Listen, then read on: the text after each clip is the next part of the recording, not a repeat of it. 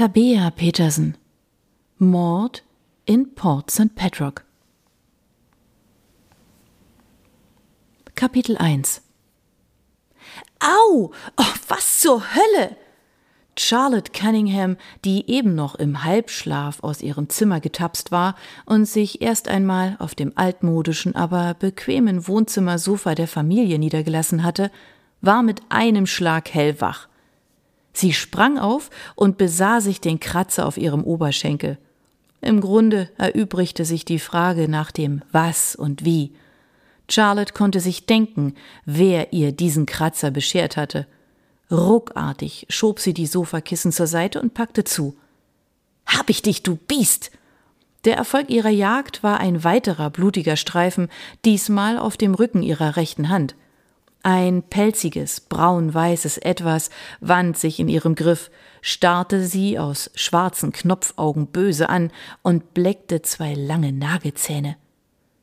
Ein nasser Fleck breitete sich auf dem Streublumenmuster des Sofakissens aus, aber auch das brachte Charlotte nicht dazu, das Tier loszulassen. Elliot! brüllte sie. Elliot! Was denn los? Die Wohnzimmertür öffnete sich und ein sommersprossiges Jungengesicht, umrahmt von wilden, rotbraunen Locken, kam zum Vorschein. Nimm das Vieh hier weg! Wie oft muss ich dir noch sagen, dass du deine Meerschweinchen nicht überall frei herumlaufen lassen sollst? Lilly ist kein Vieh, erwiderte Charlottes jüngster Bruder vorwurfsvoll. Mit seinen dreizehn Jahren war Elliot das Nesthäkchen der Familie, ganze zwölf Jahre jünger als seine Schwester. Er nahm den pelzigen Tierkörper aus Charlottes Händen mit geübtem Griff entgegen. Mit einem Anflug von Schadenfreude registrierte Charlotte, dass das Meerschweinchen seinen liebevollen Eigentümer ebenfalls kratzte – doch Elliot schien das nicht zu kümmern. Jetzt hast du sie erschreckt. Arme Lilly. Komm. Fürsorglich trug Elliot das Tier auf sein Zimmer, um es dort, das hoffte Charlotte zumindest, in seinen Käfig zu sperren. Lilly, schnaubte Charlotte. Als Tochter einer Tierärztin war sie eigentlich daran gewöhnt, das Haus mehr oder weniger freiwillig mit diversen Vierbeinern, Fischen, Insekten oder Kriechtieren zu teilen. Ihre Mutter war einfach zu gutmütig, um einen Patienten im Stich zu lassen, selbst wenn deren Eigentümer es taten. Ihr jüngster Bruder Elliot liebte Tiere ebenso abgöttisch. Eine Zeit lang hatte er sogar ein Terrarium mit fingerlangen südamerikanischen Kakerlaken besessen. Im Moment jedoch gehörte seine besondere Zuneigung den Nagern. Anfangs hatte Charlotte aufgeatmet, als die Kakerlakenzucht der Vergangenheit angehörte. Inzwischen hatte sie allerdings den Überblick verloren, wie viele Meerschweinchen Elliot beherbergte.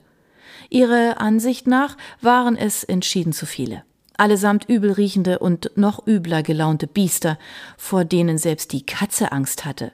Und das, obwohl es ansonsten wenig gab, das die Ruhe der gravitätischen grauen Perserkatze erschüttern konnte, die auf den klangvollen Namen Queen Victoria hörte. Manchmal kam sich Charlotte, die sich lieber mit menschlicher Kommunikation befasste, in ihrem eigenen Zuhause wie eine Außenseiterin vor. Als Charlotte Lappen und Seifenwasser aus der Küche holen wollte, um den Fleck auf dem Sofa zu beseitigen, begegnete sie dort ihrem mittleren Bruder Rory.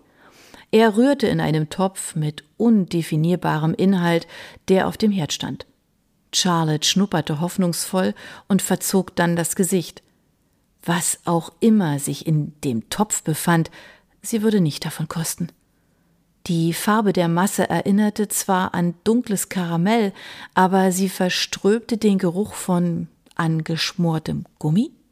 Charlotte holte den Wischeimer aus dem Besenschrank und drehte den Wasserhahn auf, um den Eimer zu füllen, als sie aus dem Augenwinkel ein Flackern wahrnahm. Der Inhalt von Rorys Topf ging gerade in Flammen auf. Oh, Mist, Mist, Mist, fluchte Rory. Reflexartig griff Charlotte nach dem Eimer, doch Rory schlug ihr den Henkel aus der Hand. Nein, Charlie, bist du irre? Kein Wasser. Gib mir einen Topfdeckel, Handtücher, schnell.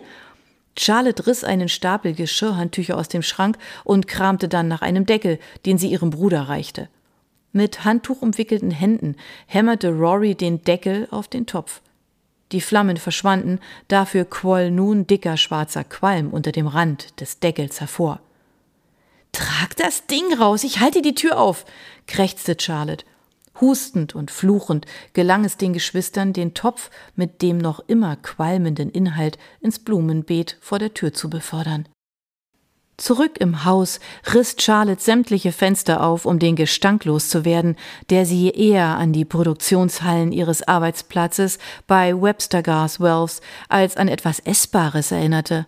Auch Elliot steckte erneut den strubbeligen Kopf aus seiner Zimmertür und fragte angewidert Boah, was war das denn? Das Frühstück wohl nicht, oder? Sowas würdest nicht mal du essen, Rory. Nicht direkt, druckste der größere Rory ungewöhnlich kleinlaut herum. Rory? Charlotte stemmte die Hände in die Hüften und musterte ihren mittleren Bruder, der trotz seiner beachtlichen Körpergröße von sechs Fuß und fünf Ellen, also gut 1,90 Meter, unter ihrem strengen Blick zu schrumpfen schien. Okay, raus mit der Sprache. Was war in dem Topf? Kettenfett, gab Rory schließlich zu. Für mein Motorrad. Ich wollte das Fett nur ein bisschen warm machen, damit ich die Kette besser schmieren kann. Ein bisschen warm machen? In einem Topf auf dem Küchenherd? Du hättest das Haus abfackeln können. Und Leute wie du kriegen den A-Level-Schulabschluss? Kein Wunder, dass dieses Land den Bach runtergeht, regte sich Charlotte auf.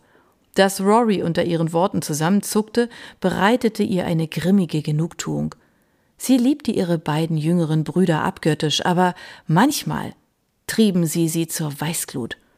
Zugegeben, ihre Bemerkung war ein Schlag unter der Gürtellinie. Sein Motorrad sowie seine kürzlich erworbene Hochschulreife waren Rorys ganzer Stolz, auch wenn ihn die Erwartung seiner Mutter, er möge der Hochschulreife in absehbarer Zeit ein Studium folgen lassen, etwas beunruhigte. Im Gegensatz zum Rest seiner Familie gehörte Robbys Leidenschaft weder Tieren noch Menschen, sondern Maschinen und Motoren, an denen er mit Begeisterung herumbastelte. Es war ein Versehen, okay? murmelte er. Außerdem war es ein alter Topf. Oh, Mom wird dich trotzdem erwürgen, wenn sie das hier mitkriegt. Also sieh zu, dass du die Schweinerei beseitigst, bevor sie nach Hause kommt. Lass dir meinetwegen von Elliot helfen, ich muss jetzt los. Charlotte schielte nach dem rußbeschmutzten Ziffernblatt der Küchenuhr, warf dann einen Blick auf den Kalender, der neben dem Kühlschrank hing, und begann erneut zu fluchen. Oh, verdammt, fast hätte sie wegen des ganzen Durcheinanders vergessen, was für ein Tag heute war. Der Tag der Qualitätsprüfung, die alljährlich die gesamte Belegschaft der Firma Webster Gas Wells in Atem hielt. Also, der denkbar schlechteste Tag, um zu spät zur Arbeit zu erscheinen. Zumal in diesem Jahr auch noch eine Delegation des wichtigsten Geschäftspartners Neumeier Gastechnik AG aus Deutschland anreisen sollte, um die Qualitätsprüfung zu überwachen. Schon seit Wochen stand die ganze Firma Kopf, und nun hätte Charlotte den wichtigen Termin beinahe verschwitzt. Zum Glück war sie gestern Abend noch geistesgegenwärtig genug gewesen, sich ihre Garderobe für den heutigen Tag zurechtzulegen. Sie schlüpfte in den schwarzen Rock, die hellgrüne Bluse, den schwarzen Blazer und die guten Absatzschuhe, rückte mit der linken Hand die Rocknähte gerade, während sie mit der rechten ihre dichten, rötlich-braunen Locken mit einem Haargummi zu bändigen versuchte – für eine sorgfältige Frisur blieb keine Zeit mehr, ebenso wenig wie für Make-up oder Frühstück. Charlotte hastete zur Tür hinaus. Äh, Charlotte, du musst noch. rief Rory ihr hinterher, doch die zweite Hälfte des Satzes hörte sie schon nicht mehr. Draußen strahlte die August-Morgensonne vom blauen Himmel, ein seltener Anblick an der Atlantikküste Cornwalls, die sich auch im Sommer oft in Nebel hüllte. Charlie jedoch hatte keinen Blick für das schöne Wetter, ebenso wenig wie für den hübschen Anblick der Heckenrosen und üppigen Lavendelbüsche, die das aus Schiefer gemauerte Häuschen mit dem schlichten Namen Hill Cottage säumten. Energisch öffnete Charlotte die Fahrertür des betagten roten Forts, der in der Einfahrt stand, und setzte sich hinters Steuer. Als sie den Motor anließ, wurde ihr mit einem Schlag klar, was sie laut Rorys Hinweis noch tun sollte. Nämlich tanken. Anscheinend hatte sich ihr Bruder gestern mal wieder ohne zu fragen ihr Auto geliehen.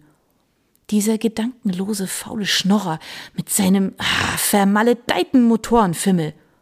Frustrierend klopfte Charlotte gegen das Glas über der Tankanzeige, doch die kleine Nadel bewegte sich keinen Millimeter nach oben. Da nützte es auch nichts, dass Charlotte ihren Bruder in allen Sprachen verfluchte, die sie kannte. Sie würde es unmöglich schaffen, im Büro alles Nötige für die Ankunft der deutschen Delegation vorzubereiten, wenn sie jetzt noch an der Tankstelle halten musste. Die Tankanzeige zeigte im roten Bereich, war aber noch nicht ganz leer. Vielleicht. Ah, sie musste es einfach riskieren.